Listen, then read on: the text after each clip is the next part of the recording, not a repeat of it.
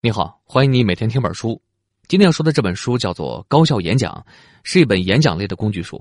本书一共二百九十页，我会用大概二十五分钟的时间为你讲述书中的精髓，来弄清楚完成一场高效演讲所需要的心态和技法。这本书的主要作者叫彼得·迈尔斯，是美国斯坦福大学的一位教授。这个人呢，号称是沟通专家。他在斯坦福大学专门开了这么一门课，专门教别人怎么提高沟通能力。因为他讲的也好啊，内容也好，这一不小心呢，就成为这个学校报名人数最多的一门课。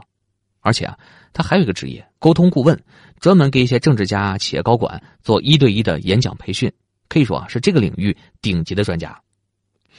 我们都知道啊，沟通呢大概分成两种，一种是没有任何目的性的闲聊，你比如说你和你对象谈情说爱，比如说你和朋友在饭桌上胡吹乱侃，这个都是没有任何目的性的，就是为了消磨时间、寻开心。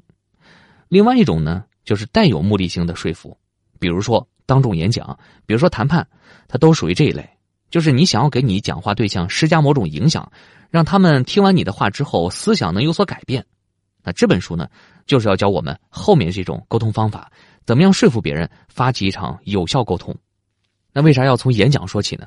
因为演讲啊，就是有目的的沟通中难度最大的，可没有之一。有人呢做过这么一份调查。说来研究人们平时啊当众最害怕的十件事儿，结果排第一的呢就是当众演讲。哎，那为什么我们每个人都特别害怕当众讲话呢？因为啊，这种恐惧它其实就是写在基因里面的。你可以想象一下，在远古时代啊，一个人在森林里面，突然周围出现了几百只发光的眼睛盯着你，你说你什么感觉？你第一个反应肯定就是，你如果再不跑，就立马会变成其他动物的一顿美食。更恐怖的是，这些眼睛它一直跟着你，它不给你来个痛快的，而是让你一直处在被注视的这种状态。你说这个时候你不害怕，那才叫奇怪呢。所以演讲呢，其实也是一样的，台下几百几千只眼睛一直盯着你看，你知道啊，自己只要一出丑，马上就会变成别人茶余饭后的笑料谈资，这就跟那个在森林里面被一群动物围着的感觉是一样一样的。所以啊，害怕演讲太正常了，谁都一样。那种上过几百次讲台的演讲专家，他们在每次上讲台之前也会紧张，只不过呢，紧张的程度不一样罢了。能够完全放松下来的人，根据作者这几十年的研究经验，他可以肯定的说，几乎没有。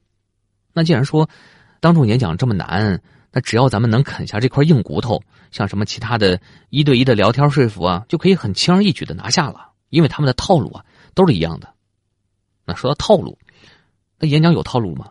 当然有了，不然那些演讲大师，你以为他们每一次都是靠运气吗？其实啊，演讲和拍电影它是一样的，就你看那些眼花缭乱的故事情节背后啊，它都是有一个模子刻出来的，那就是格式化的方法。这个格式化呢，听起来有点死板，但是其实啊，它和创意并不排斥。最厉害的格式化，它就是把一件事情的结构和元素抽象到极点之后，出现了一种格式化。演讲呢也是一样的，想要说服别人接受你的观点。你说的话呢，一定要有一个框架结构。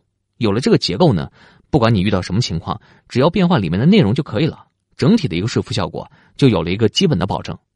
所以说呢，想要达到一次高效演讲，作者给我们总结出了三部分的元素，分别就是演讲的内容、风格和状态。这三个部分是递进的关系。掌握好第一点，你的演讲水平就已经有六十分了，别人就不会觉得你是一个不会说话的菜鸟。掌握了第二点。你就成为了专家了，你的话就开始能感染别人，能让别人做出某种动作。如果说掌握了第三点，你就已经是演讲达人了。好，那我们下面啊，就分别来看看这三部分具体是什么意思。先看第一部分内容，这个是最重要的一部分。我们先不管其他的任何细节啊，只要你说出来的话足够颠覆，是足够扩展人们知识边界的好内容，不管你有什么缺陷，别人都能忍受。比如像霍金。你看他没有任何的肢体动作，对吧？还是靠机器人的声音帮他发声的。那别人呢，还是会一样的竖着耳朵认真听。当然，这个要求呢太高了，咱们普通人呢不可能有这么高的内容质量。那我们就必须要设计我们自己的内容。一段具有说服力的好内容啊，它是四个部分组成的。首先，明确的目的。就我们既然说要对别人施加某种影响，那当然得带着目的说话了。很多人呢，他在台上说完了一大段话之后啊，那听众完全不知道他是干嘛的。这个是很要命的，既然是目的，就一定要简单清晰，用一句话就能说清楚。别人听完你的讲话之后呢，就能朝着这个方向去转变。要么他获得某种启发，要么他可以做出某个决定，要么他就直接采取某种行动。总之呢，那就是清晰的告诉观众你要他干什么，他干和不干是他的事儿，但是你说不说就是你的事儿的。这是很多人容易忽略的一点，也是最重要的一点。先把你自己想要达成的结果想清楚，然后再开始沟通。找到你的目的之后呢，你需要做的下一件事情呢，就是去凑。为了达到这个目的，对方需要知道哪三件事情？这个呢，也是你说话的主体部分，也是你论证和表述的过程。哎，这里要强调一个细节，就是是三件事，不是四件事，也不是八件事，就是三件事。如果说你觉得自己有二十个道理想对你的听众说，那么是你自己没有想清楚。那你需要回家把它浓缩成三件事再来说。说三件事啊。是最容易接受的，这也是你对听众的一个尊重，证明你仔细准备过了，你没有啰里吧嗦的浪费听众的时间。实际上啊，你说的超过三件事，那别人也根本记不住。好，你要说的事情一二三已经列出来了，接下来呢，你要想明白一个问题，就是你说完这段话之后，听众会感觉到什么？实际上，不管你说了什么，听众回到家睡觉之后啊，基本上都会忘掉，但是你传达出去的感受和情绪啊，却是可以一直给他留下印象的。你看，乔布斯，他在临死的时候就说过这么一段话。他躺在病床上的时候呢，他说啊，他生命里啊大部分的事情都已经忘了，而在他奄奄一息的时候，他能回忆起来的就是他以前生命中留给他的感动。可能他就是一件微不足道的小事，但是这件小事啊，就能让人记住一辈子。实际上啊，情绪的一大作用就是加深人们的记忆。所以呢，我们在对话前啊，就要想清楚，听众在听完你说完这段话之后有什么感觉。是感觉到危机了，还是感觉到高兴了，还是感觉到鼓舞了，还是说啊被戳中了心里面最柔软的部分产生的感动还有共鸣？这个是你要提前想清楚的。那把上面的步骤想清楚了之后呢，我们还要仔细考虑一个问题，就是为什么你的听众要听你讲话呢？你讲的话和他们有什么关系？你总得给你的听众一个理由啊，不然人家为什么不回家睡觉啊？大老远的跑来，还要坐一个难受的凳子听你长篇大论？啊所以呢，你需要给你的讲话。一个重要性，让别人知道这个讲话会带给他们什么东西。如果不听，会有什么后果？这也就是啊，找出你和听众之间的关联性，因为没有人愿意听跟他们自己没有任何关系的事情。那有人要是用四十分钟跟你讲一下非洲南部小村庄一家人是怎么生活的，你愿意听吗？所以说，找到关联性这个工作是你来做，而不是要你的听众去做。好了，把上面的问题想清楚之后呢，你的准备工作就算完成了。这个方法基本上不只限于演讲，你平时沟通的时候呢，也可以用这个方法来列一下大纲，理一下思路。那列好大纲之后啊，我们就开始组织语言了。一段讲话它其实就是由三个部分构成的，我们小学就学过了：开头、中间、结尾。不过呢，作者他用了另外三个词，叫做坡道、发现要点，还有甜点。其实呢，用这三个词还真的就更准确一些。我们先来看第一个，设立坡道，也叫什么呢？低开高走，意思就是说啊，你这开头呢不能起得太高了，你得从你身边的小事说起，找一个细节作为切入点，后面在总结的时候呢，你才有了爬升，有了升华，这样的整体感觉啊才是最好的。不然很有可能呢，你开头的时候气势特别大，到后面没气了。你看那个奥巴马演讲啊，一开始的时候呢，他都是说他的女儿怎么怎么样，或者讲一些他刚才看到的、观察到的事情，让人一听呢就很有亲切感。到最后他才会升华到国家和民族层面。还有一点。就是开头的几句，最好是直接开始，也叫做七秒原则。意思呢，就是如果说你在七秒内你还在说废话，还没有开始说你的内容，大伙儿就会立马转移注意力。所以啊，上台之后停顿上几秒钟，就立刻开始讲。不管说你讲故事也好，你说感受也罢，立刻开始千万不要浪费时间说什么套话。你以为你说那些套话是在尊重听众啊？其实那才是最大的不尊重。开始的时候就要把全篇演讲的精华部分呈现出来，把观众给抓住。你可千万不要藏着掖着，观众呢，他可是迫不及待的离开这个鬼地方回家陪老婆去呢。秘诀就是千万别说“我”这个字，观众啊，其实根本就不关心你是个什么样的人，他们都只关心自己。所以说要用你或者你们来开头。那原则上呢，如果说你用了一个“我”字，那你就得用十个“你”字，这是让观众感受到被重视的一个小技巧。还要注意一点就是。在开头的时候呢，你一定要告诉你演讲的重要性，就是我们前面说的那个关联性。观众为什么要听你说呢？你得给大伙一个理由，这个在开始的时候就得呈现出来。前面啊，你在列大纲的时候，你就把这个关联性已经想清楚了，现在拿过来用就可以了。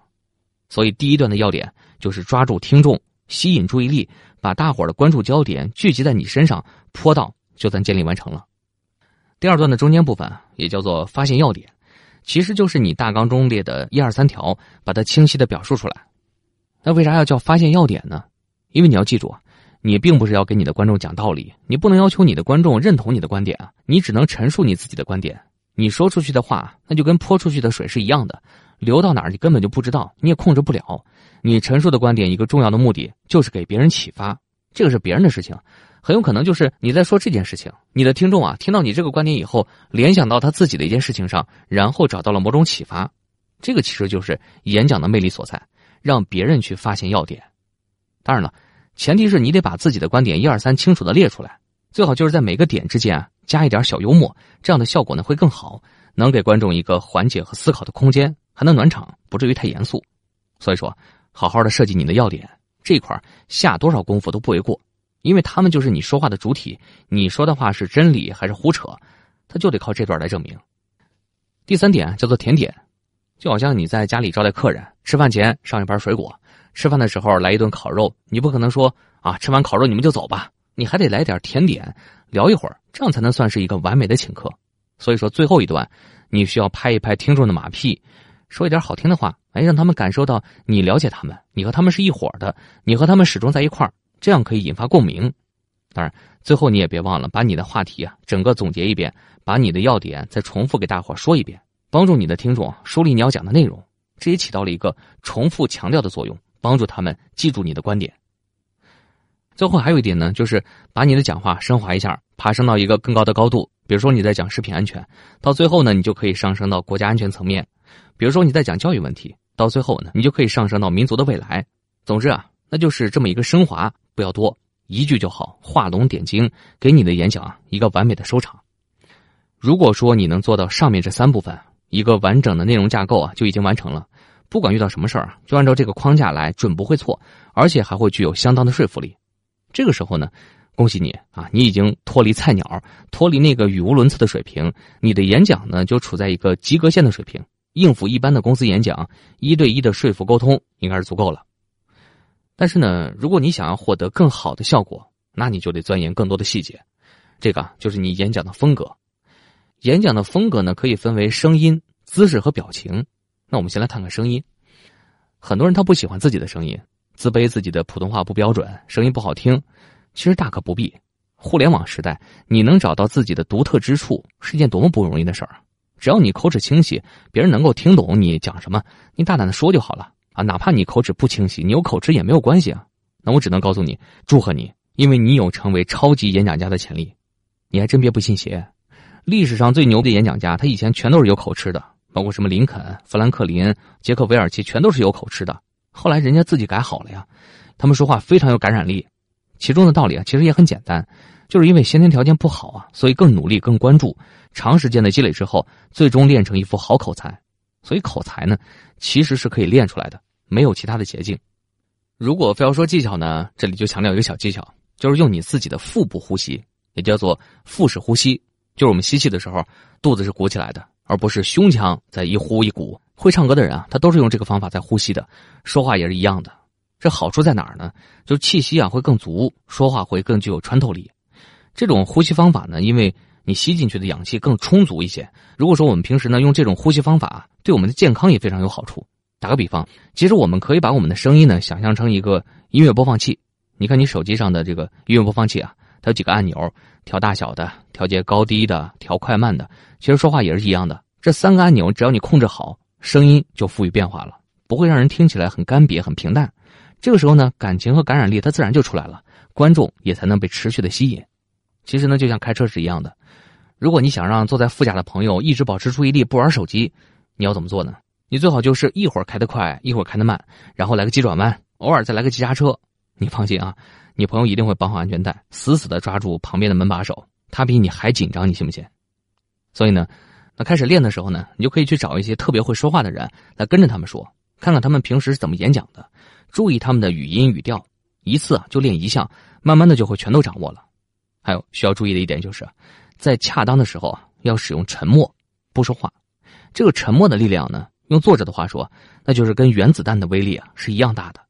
因为在说到关键时刻，你一沉默，听众立马会意识到，哦，重点来了，他们的脑海里啊，立马就会出现万千思绪，等着你去说。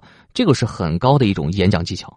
总之呢，我们一定要全面接受自己的声音，因为这是老天给我们独一无二的礼物。保护好自己的特色，千万不要随意的乱模仿别人的声音。记住一点，就是你的声音啊，一定远比你想象的要好听的多。下面我们来看一下姿势和表情。姿势呢，就是你的肢体动作了啊，因为在台上呢，聚光灯这么一打，它会放大你的每个小动作。你平时紧张的时候，你比如说你会不自觉的摸鼻子，你抠头，你抖脚，这些小动作呢，它都会被观众在台下看在眼里。所以说，你平时啊，多对着镜子练一练。把那种不必要的多余的动作全都去掉。实际上啊，不管在哪个领域，越是高手，他多余的动作就越少。比如说，你看那种电子竞技、打游戏的专业的选手他每分钟点击鼠标几百下；而业余选手什么样子呢？他每分钟点击鼠标啊，都能多达几千下。点的越多，玩的越烂，因为大多数的动作都是多余的。玩的最烂的新手是什么样的呢？啊，这个我有发言权啊！就我们那个手啊，控制不住。乱点鼠标，全身都在动，扭来扭去的，就恨不得从凳子上跳下来。如果说这个时候你用设备去扫描他们的大脑啊，你会发现啊，高手他其实只有很少的区域会亮，而业余选手啊，他全脑都在亮。演讲呢，其实也是一样的。当手势成为习惯之后啊，演讲者只需要关注演讲的内容就好了。所以呢，他的注意力会更加集中，当然就会讲得更好。还有表情，那就是另外一个重要因素了。我们每个人脸上有四十三块肌肉。那我们平时呢，最多就用了三块。如果你平常就是一副扑克脸，那演讲的时候呢，你最好就是让它动起来，眉毛尽量往上扬一扬，要发自内心的笑一会儿。上台之后呢，观众才会感觉到你是一个积极乐观的人。没有观众会希望听一个自己就过得半死不活的人出来给大家分享什么经验道理。而且你的目光呢，一定要看向观众，一次只盯一个区域的观众，讲完一段话，哎，跳到另外一个区域，然后再找一个观众盯着他对他讲。这样呢，那个区域的所有观众啊，都会觉得你在看着他们，这样啊，你的观众全都能被照顾到。千万不要用眼睛来回扫，找一个你的目光点，就像对你老朋友说话那样自然的说，效果就非常好。那怎么做才能做到这些呢？没有别的办法，回家对着镜子练，练的越多，你放在动作和表情上的注意力就会越少，你关注在内容上的注意力就会越多，你越不会忘词儿，你也越不会打磕。所以啊，当你完全意识不到自己的动作和表情的时候，你就已经成大神了。最后啊，我们来看一看演讲的状态。状态是一种最难，也是最容易被演讲者忽视的一个因素。它对应的呢，其实就是我们大纲里说的情绪。简单说，你是一个什么样的状态，你有什么样的情绪，观众呢他就能感受到什么。这是一个镜像反应，观众会从你的身上投射出自己的情绪。从某种角度上来讲呢，它是比语音的内容还要重要的一部分。你看那些专业的表演者，他都知道怎么立刻的进入状态。你看演员，他可以很随意的切换自己的情绪。他们总不能说啊，等到我自己有状态了，我才开始演戏啊？难道所有人都要等到他有状态吗？那导演不得把他拍死？那演员呢？他还要真的进入情绪，那也不能装。你装出来的情绪啊，观众是可以看得到的。那怎么样立马进入一个好的状态呢？那我们就向演员学习。状态呢，它是三个元素构成的。一个是身体，一个是视角，还有一个是信念。听起来呢，这些都是比较虚的概念。我们呢，一个一个来解释。那普通人呢，他其实都是情绪在控制身体。你比如说，今天不高兴了，哎，我不去上班了；今天心情不好，我就不去锻炼身体了。那演员是什么样的？他们都是在用身体控制情绪。你比如说，他本来心情不好，特别不高兴，但是这边呢，马上就要开机了，怎么办呢？还要必须发自内心的让自己高兴起来。好，他们要做的一个动作啊，就是模仿高兴的时候的样子。哎，把背挺直，把双手举高，做出一副胜利者的样子，然后使劲的笑。旁边人看起来挺傻的吧？但是呢，笑一会儿，那真的就会高兴起来。那再比如说，要进入一个悲伤的状态怎么办呢？好，他们就会把腰啊猫起来，肩膀缩起来，头也耷拉下来，顺便想一点悲惨的事情。这样的姿势，如果保持上几分钟，悲伤的情绪它就真的来了。这就是一个用身体控制大脑的方法，演讲呢也是一样的。